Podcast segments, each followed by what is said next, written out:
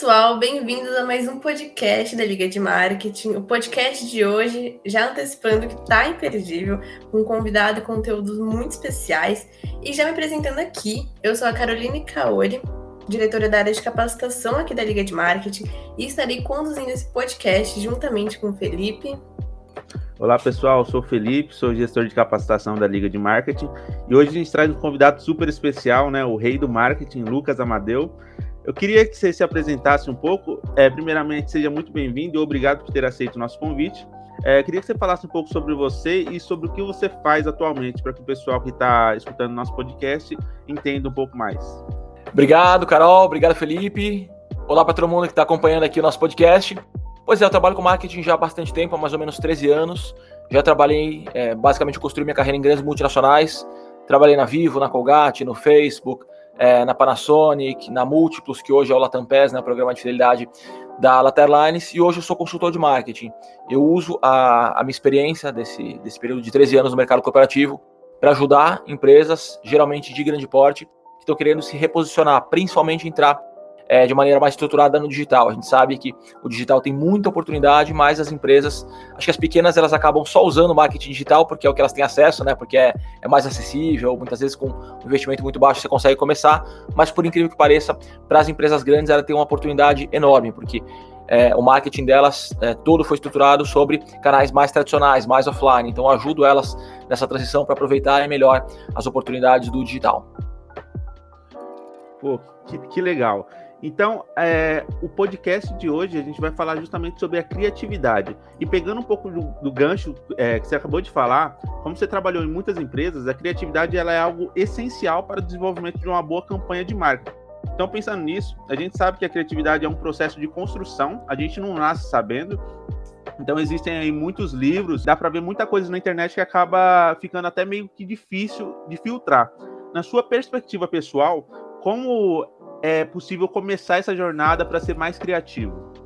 Eu acho que tem algumas coisas que a gente precisa esclarecer antes disso, né, Felipe? Primeiro, porque para quem não conhece muito do marketing, para quem ainda não trabalhou na realidade é, de uma empresa é, na área de marketing, as pessoas acabam achando que o marketing é só propaganda, que o marketing é só o anúncio, né? Muita gente fala, ah, esse marketing, quando vê uma propaganda na TV. Na verdade, o marketing, eu gosto de dizer que ele é uma caixa de ferramentas. E aí tem várias possibilidades para você usar ali dentro, de acordo com a necessidade do negócio, do momento da empresa, com os objetivos do negócio. Tem vários remédios ali que você pode usar. E a propaganda é uma delas. Agora, a, a criatividade é fundamental em todos os processos do marketing, na minha visão, não só na propaganda, que é uma das pontas ali que as pessoas acabam tendo mais contato, né? Tem uma frase que, que hoje em dia a gente usa bastante no marketing, que para mim é, resume bastante o tema dessa nossa conversa de hoje. Porque antigamente, para você ter sucesso no marketing, você precisava ter uma carteira pesada, que a gente fala, precisava ter muito dinheiro para conseguir se destacar.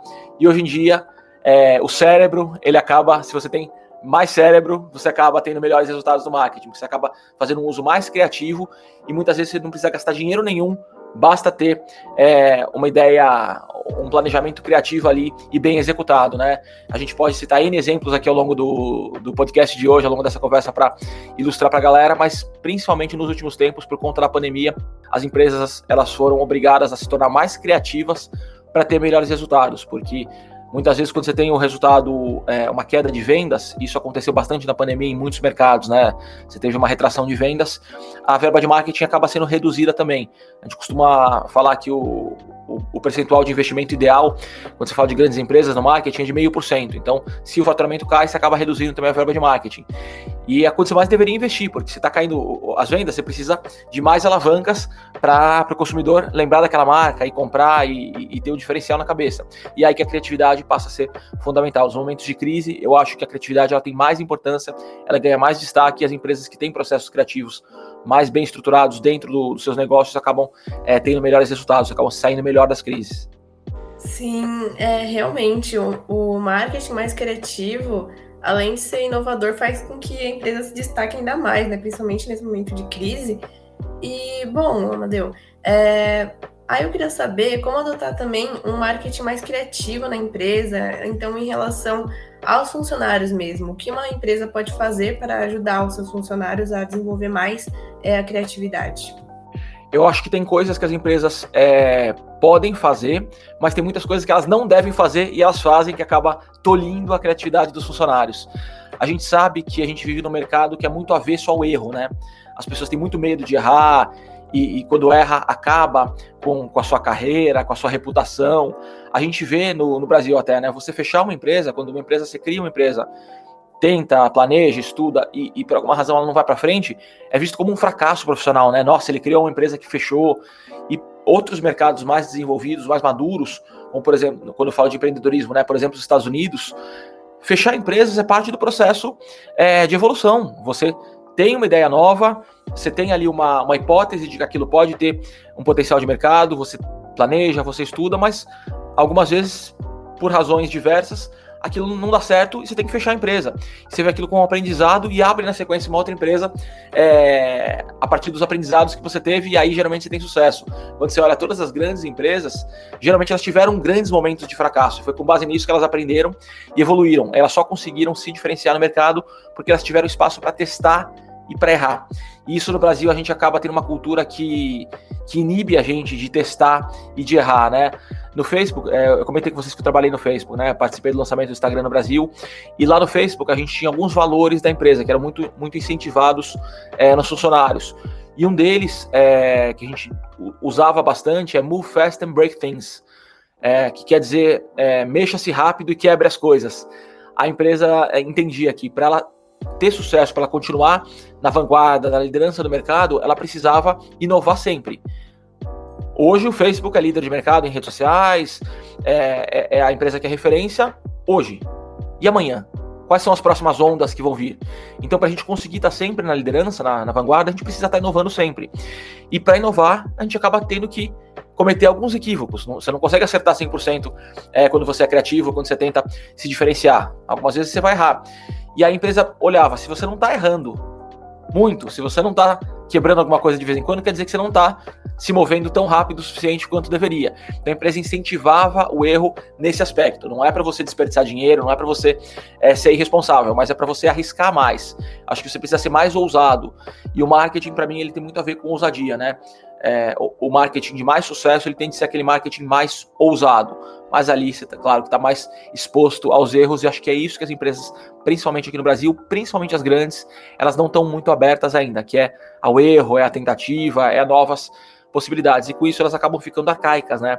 É um mercado que no Brasil a gente fala muito de inovação, você vai nos eventos, é, os principais eventos de marketing no país, o, o Maximedia, o Próxima, o Digitalks, todo mundo fala de inovação. Toda palestra é de inovação e só fala de inovação, mas quando você vê na realidade, as empresas são muito, muito conservadoras e têm muito medo de arriscar. Uma característica do Brasil, acho que por ser uma, um, um mercado mais jovem, né? Os Estados Unidos é o grande berço do marketing mundial, porque eles já trabalham com isso há muito, muito tempo e chegaram nesse nível de maturidade que te permite testar e errar com mais naturalidade. Aqui no Brasil a gente ainda está numa curva de maturidade que só o grande sucesso que é, que é bonito, né? Todo, a pessoa só vê o, o sucesso que está lá em cima, todas as, as fases ali que se passou, os erros, as tentativas, isso é ignorado. E acho que isso tem muitas vezes mais valor, porque quando você tem uma, uma história baseada em erros e acertos, você sabe, você tem muito mais solidez para novas oportunidades que você sabe que dá certo e que não dá.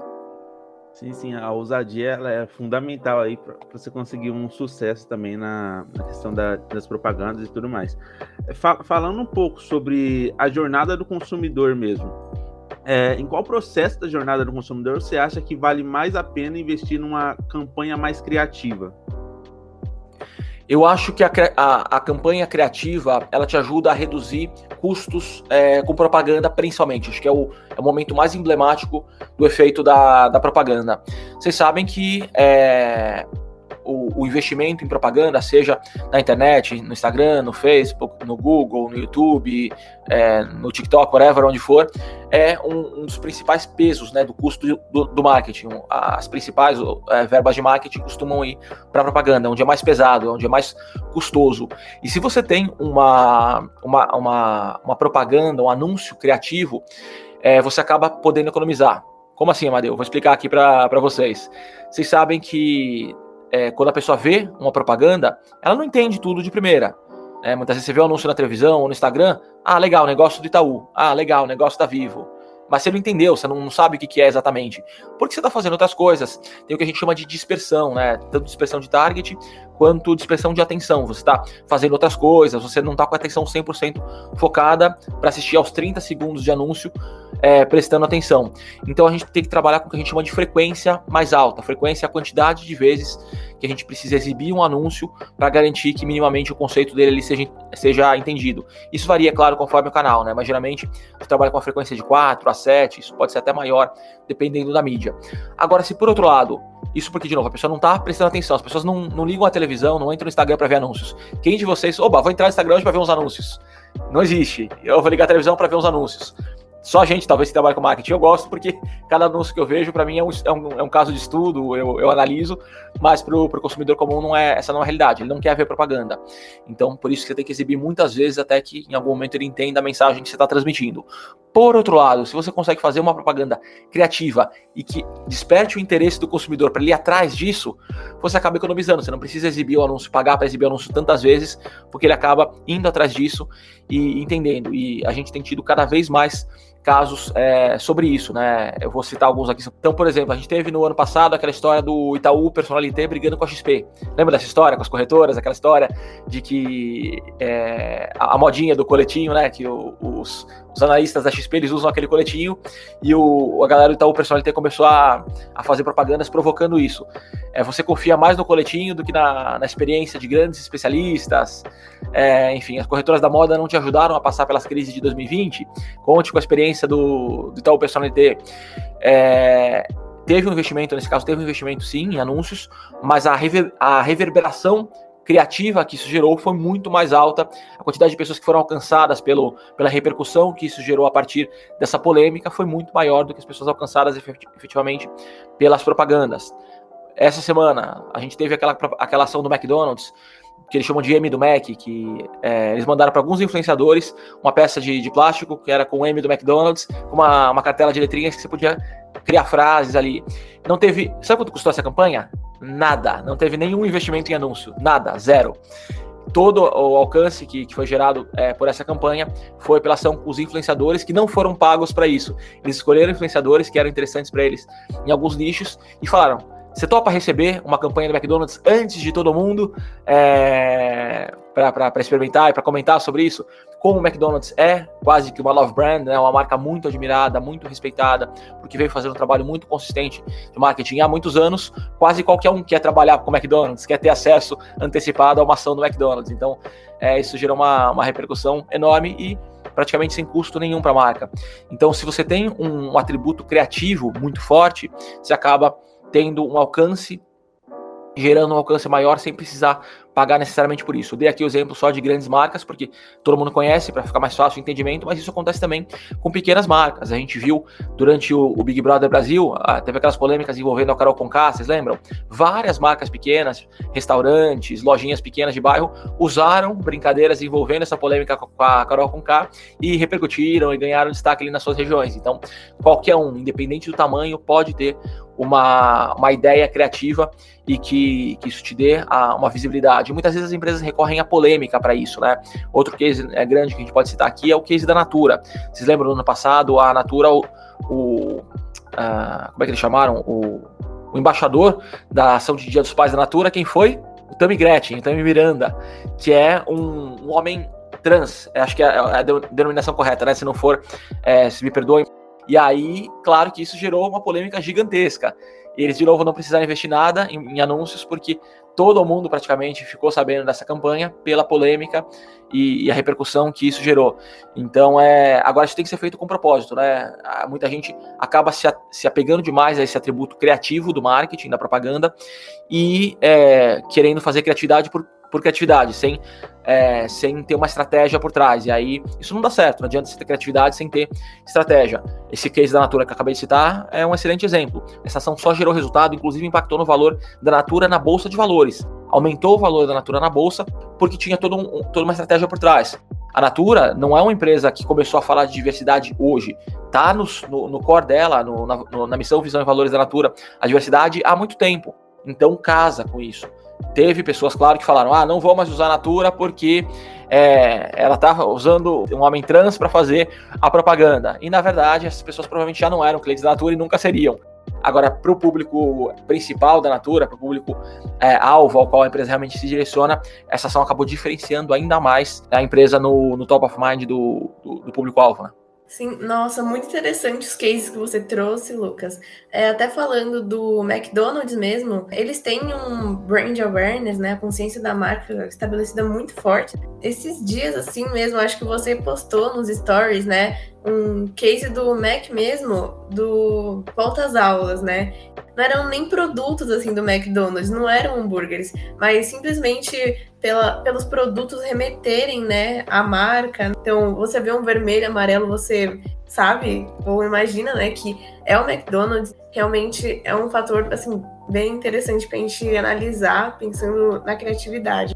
E aí, cara, eu acho que isso é extremamente importante. É, eu vou comentar aqui agora sobre um tema que não é exatamente sobre criatividade, mas ele ajuda a compor esse pacote do marketing. Porque a consistência da comunicação. Se você é consistente na sua comunicação, você acaba também conseguindo economizar. Quando você liga a televisão e está no intervalo e aparece alguma coisa laranja com azul, você sabe que essa propaganda é de quem é? Do Itaú. Se você vê uma propaganda vermelha e amarela, você sabe que é do McDonald's. Então você economiza, você economiza frequência é, na propaganda. Né? Você não precisa ter uma frequência tão alta, porque com dois impactos a pessoa já sabe qual a empresa. No primeiro ela já sabe, por ver o, vermelho, o laranja e o azul, ela já sabe que é do Itaú. Então ela já sabe se aquilo interessa para ela ou não, ela já presta mais atenção ou não, dependendo é, do contexto. Então isso ajuda bastante a empresa a ser consistente no marketing. Para mim, a chave de sucesso no marketing, uma das principais, é a consistência. Quanto mais consistente você for e por mais tempo, mais fácil você tem alcance, né? Mais fácil, com mais facilidade você gera alcance. McDonald's, o vermelho e amarelo, o tipo de fonte, o tipo de, de caixa que você usa, até o tipo de tom é, de voz que você usa na propaganda. O Itaú sempre, são propagandas é, mais voltadas a, ao dinamismo, a uma coisa mais jovem, é, embora não seja necessariamente uma realidade 100% do banco, que é uma empresa muito tradicional, muito conservadora, que está caminhando para tentar se modernizar, as propagandas puxam muito a modernidade. Então, você vê essa comunicação mais moderna na laranja azul, é Itaú, você não tem dúvida nenhuma sobre isso, né? Então é, é muito importante para quem está começando um negócio, para quem está criando uma empresa, pensar nisso desde o começo. E a gente acaba errando isso, né? Quando você cria uma empresa, você está testando. Então você muda a cor do seu logo, você muda o logo toda hora, você muda o, texto, você muda a fonte, a forma de falar. Isso acaba prejudicando, porque você não tem uma, uma assimilação na cabeça do consumidor. Estudos recentes mostram que uma pessoa normal, um consumidor normal, está exposto de 3 mil a 5 mil estímulos publicitários por dia. E aí conta de tudo, desde propagandas até o logo que você vê no computador agora que vocês estão assistindo, do celular onde vocês estão ouvindo esse podcast, é, da plataforma de streaming, quando você está na rua, todas as propagandas e logos e, e a marca na camiseta da, das pessoas, tudo isso são estímulos publicitários. Você acha que a pessoa vai conseguir assimilar 3 mil a 5 mil estímulos por dia? Não vai. Quem se destaca, quem é mais consistente e quem tem um, um uso mais criativo aí dos canais. Sim, sim. É um grande desafio agora do marketing é como reter a atenção de uma pessoa, né? Principalmente pensando assim em anúncios, né? Bom, partindo então para a próxima pergunta, agora em relação ao planejamento mesmo, é, uma capacidade de pesquisa é um fator crucial para juntar os pontos ou virar a chave de uma boa campanha, ou as melhores ideias vêm de um conhecimento prévio de alguém e o aprofundamento com pesquisa vem depois?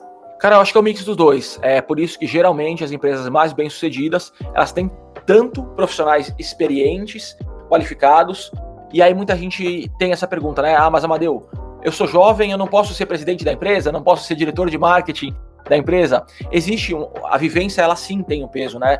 Claro que quando eu tinha 21 anos eu queria ser presidente de empresa, mas hoje, é, olhando tudo que eu já vivi no mercado, eu sei que, claro, todas as as ações das quais eu participei, tudo que eu testei, que eu errei, que eu acertei, me dão uma bagagem, uma tranquilidade para olhar uma ação e falar: hum, isso aqui vai dar certo, ou isso aqui não vai porque precisa arrumar isso, isso e isso. Porque eu já vivi muita coisa, eu já experimentei muita coisa. Então, claro que isso me dá uma vantagem em relação ao Amadeu de, de 15 anos atrás que estava começando, que estava saindo da faculdade, né? ainda estava experimentando. Então, essa vivência, sim, ela faz diferença, sim, ela tem um peso, mas muitas vezes as pessoas ficam cegas a partir disso. Quando você está numa empresa que tem muita gente com muita experiência, elas acabam ignorando a, a tentativa de, de novas possibilidades, a pesquisa, e ela é tão importante quanto. porque o, o, marketing, o mercado muda o tempo todo. Olhem quanto o mercado mudou durante a pandemia. Mudou muito, né? O marketing precisou se reinventar muito durante a pandemia. Então, se você está preso só aos seus conceitos, ao que você testou, ao que você acertou, ao que você errou, você tem chance de estar tá baseado em conceitos que já não são mais reais. Então, a pesquisa é muito, muito importante. É, eu gosto muito de pesquisa, sou um grande fã de pesquisa e é uma área que as empresas, infelizmente, acabam não apostando tanto, não investindo tanto, porque toma dinheiro, custa caro fazer pesquisa. Né? Uma, uma boa pesquisa, uma pesquisa bem feita, com, bem estruturada, com uma quantidade razoável de pessoas, custa caro. Então a empresa prefere não pegar esse dinheiro, pôr na pesquisa, tirar ele e colocar 100% em propaganda. Você pode estar potencializando uma propaganda que não teria tanto potencial, porque ela não foi baseada em análises mais fiéis com, com pessoas que realmente estavam no target da campanha. Então, acho que é muito, muito importante. As empresas deveriam prestar mais atenção à, à pesquisa. Eu sou fã de pesquisa. E até seguindo um pouco na mesma linha, você acha que criar enquanto faz, se faz outras atividades, então ser, ser um, um funcionário multitarefas, é, é muito difícil? É uma questão que acontece muito no marketing atual, né? Até eu trafegando bastante por agências de publicidade, né? Desde que eu trabalhava no Facebook até a Vivo, eu sempre visitei, tive muita relação com as, com as, agências de publicidade e você vê uma sobrecarga muito grande no mercado. As pessoas acabam entrando no modo automático. Elas vão quem, quem, cria campanha digital, quem opera as campanhas do Google, Facebook, tem ali uma, uma quantidade enorme de campanhas para programar, e elas estão preocupadas só com as métricas, em, em ver qual está performando melhor, e pausar os anúncios que estão ruins, e, e, seguir nessa linha.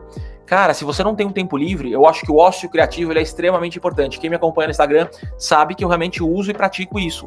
É, quando eu tô numa viagem, eu tô me inspirando o tempo todo. Quando eu tô no spa ali fazendo massagem, eu consigo parar de, de me preocupar com os problemas do dia a dia, só com a performance, e, e vem boas ideias que, que me resolvem problemas e que me fazem economizar muito tempo e dinheiro. Se você só fica ali preocupado com a performance, com o resultado, o tempo todo ali afogado é, no dia a dia, você não consegue ser criativo. É impossível. O cérebro humano ele, ele precisa estar leve, livre e solto para conseguir trazer bons insights, né? Então esse acho que é um grande dilema que a gente vive no marketing. Por um lado, uma pressão cada vez maior por performance, que acho que é uma distorção que o marketing digital traz. Marketing digital ele acaba ele tem essa beleza das métricas, né? De, de em tempo real você vê o resultado. Por outro lado, isso gera uma série de distorções. Você vê um, um resultado ali que não está bom desde o começo, ah, essa campanha está ruim, isso não deu certo, quando pelo contrário, lá, essas métricas deveriam ser subsídio para você fazer ajustes na campanha, para você acertar o que precisa para ir melhorando os resultados, né? E por outro lado, ele inibe a, a, criatividade. Você acha que só a performance que é, que é importante, a venda ali na ponta. Você esquece que se tiver uma boa estratégia criativa por trás, você pode economizar, inclusive melhorar essas métricas, principalmente quando você está falando de ROI, né? O retorno sobre é, investimento. No marketing a gente fala muito, a gente discute se o marketing é, é ciência ou se ele é arte. E para mim é a mistura dos dois. Ele é ciência sim, porque tem muito estudo, planejamento, métrica, análise, dados, que eu sou fã de tudo isso. Quem me acompanha sabe que, que eu trabalho basicamente com dados. Para mim o marketing de verdade ele precisa de dados. Mas por outro lado, a arte também é importante, né? A, a criatividade, ela também ajuda a, como eu falei no começo da, da nossa conversa, a economizar dinheiro. Então a arte é sim um atributo que gera resultado. E acho que a gente está vivendo um momento de, de equilibrar isso. Antigamente o marketing era só arte, a galera só queria saber de, de, boas propagandas, de propagandas criativas, aquelas que a gente lembra até hoje, né? Da Varig, da, da Brastemp, do Bombril, que marcaram gerações e era só isso. Aí veio o digital e puxou para uma coisa de performance, e hoje é só performance. Acho que a gente vai chegar em algum momento a um equilíbrio, e as empresas que conseguirem perceber que o equilíbrio entre a performance e a, e a criatividade, elas vão estar muito, muitos passos à frente. Sim, bom, então é, estamos chegando ao fim aqui do nosso podcast. Gostaria então de agradecer, Lucas, pela sua presença aqui no nosso podcast. Muito obrigado com tudo que você trouxe aqui. Realmente agregou muito para o pessoal, ainda mais sobre esse tema né, de criatividade, algo tão importante aqui no marketing. E falar disso, desmistificar né, sobre talvez essa dificuldade, assim, Super obrigado pelo convite, Carol, Felipe. Uma delícia estar aqui com vocês. É, eu acho que é, que é, tão bacana poder trocar com a galera que está na faculdade, que está saindo da faculdade, que está cheio de ideia, cheio de vontade de fazer acontecer, que muitas vezes a gente sente falta dessa energia é, quando está em grandes empresas, né? Que a galera já está mais cansada, muitas vezes já se frustrou muito por não ter espaço para criar, não ter esse ambiente. Então, eu acho que poder é, trocar ideia com, com, essa galera que está cheia de, de vontade de fazer acontecer, passar um pouco da experiência de quem viveu já mais tempo de mercado, é para mim é extremamente rico. Obrigado pelo convite, uma delícia estar aqui com vocês e contem comigo sempre. Sim, a gente agradece. É, Lucas, você é como se fosse uma inspiração para a gente. Você é uma referência no marketing. Muita gente se baseia em você, é, se inspira. Então, muito obrigado por ter aceito o nosso convite. Foi muito especial para a gente. Obrigado, gente. Até a próxima. Muito obrigada. E bom, já divulgando aqui então a liga, aproveitem e escutem o nosso outro podcast que a gente gravou também com o Lucas, falando sobre as tendências do marketing, né? Tá no nosso Spotify aqui da liga. É, sigam a gente no Instagram também, a gente está como Liga de MKT, estamos no YouTube, no TikTok, enfim. Só deem uma procurada que vocês vão achar muito conteúdo interessante também. Me sigam no Instagram, arroba lucasamadeu. Mostro bastante lifestyle, mas mostro bastante dicas boas de marketing, comento tudo que está acontecendo de importante no marketing para você entender e aplicar no seu negócio, que pudesse inspirar nos grandes cases que está acontecendo. E também o canal no YouTube, é youtube.com.br lucasamadeu. É, muito conteúdo aí, gente. Aproveitem e sigam. Bom, é isso então. Obrigada, pessoal. Até mais.